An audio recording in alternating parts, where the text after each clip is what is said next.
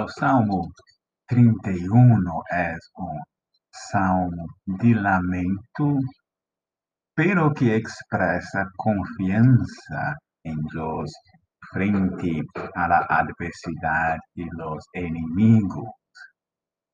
Há uma certa tensão entre a declaração de confiança em los primeiros oito versículos e a descrição do salmista que vemos em los versos 9 a 13. É, o salmista, nos primeiros oito versos, afirma que Deus não permite que ele seja avergonçado, que Deus é uma roca, é um castelo, é o refúgio, llena de alegria e não lo deja cair em las manos de los adversários, sino lo has plantado em lugares amplios. Sin embargo, lo que vemos en los versos 9 a 13, la situación parece ser bien diferente. O salmista está angustiando, consumido de tristeza, sua vida está sendo consumido de dolor, suas forças estão se acabando, seus huesos se estão debilitando, os inimigos burlam de él e parece que mesmo seus vecinos e as pessoas que anteriormente foram seus amigos lo han abandonado, huyen de él, olvidam de él, ela é vítima de calúnia, de, de planos para lo matar. E como relacionar isso com toda essa declaração de confiança que vemos em nos primeiros oito versos? Uno poderia pensar que se o que se passa em nos primeiros oito versículos é verdade, então a situação não seria como leemos del 9 ao 13. Podemos imaginar que isso é parte de la bula de los adversários, que alguns dos paganos podem estar mesmo questionando onde está seu Deus, la qual você confia e pensa que vai a resgatar. Isso é um tema que surge vez após vez em los salmos e também em, em, em na vida com Deus. Ai, verdades teológicas que uno não pode negar sem abandonar elementos centrais da fé. Sin embargo, há situações em la vida que parecem contradizer essas verdades, ou quizá melhor, situações na vida que uno não esperaria à luz de essas declarações teológicas.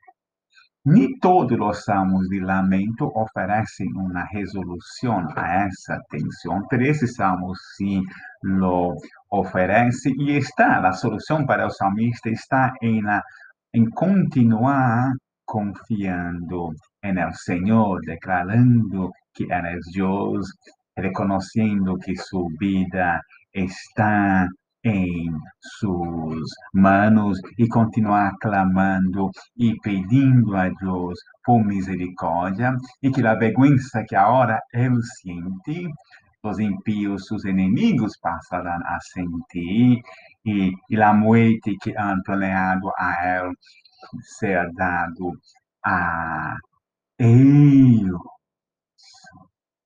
É, é interessante que é, é, é essa é o verso 6, 5 del Salmo, em tus manos encomiendo mi espírito, é citado por Jesus em, em la cruz, en el momento extremo de la muerte, Jesus então continua com essa solução que o salmista apresenta, confiando-se em Deus. Isso acuerda também a na, nós outros que mesmo em nas situações de sofrimento extremo, a solução é continuar confiando em Deus. Queria chamar atenção ao apelo que é, salmista hace ao nome de Deus. Verso 3, guia-me, encamina-me por causa de tu nome. É o nome de Deus é na realidade o que Deus ha permitido está presente em el templo. Ampliando isso em la eleição de Israel, Deus ha permitido que seu nome, revelado a Moisés, esteja relacionado com a nação de Israel. Lo que passa com Israel afecta la reputación del nombre de Dios perante las naciones. Por eso el pecado de Israel es siempre tan grave. Pero significa también que es posible un israelita apelar al honor del nombre de Dios para que él intervenga en su situación em seu contexto, para que o nome de Yahvé não seja avergonzado delante de las nações, é necessário que ele salva ou al israelita individual ou a la nação como um todo.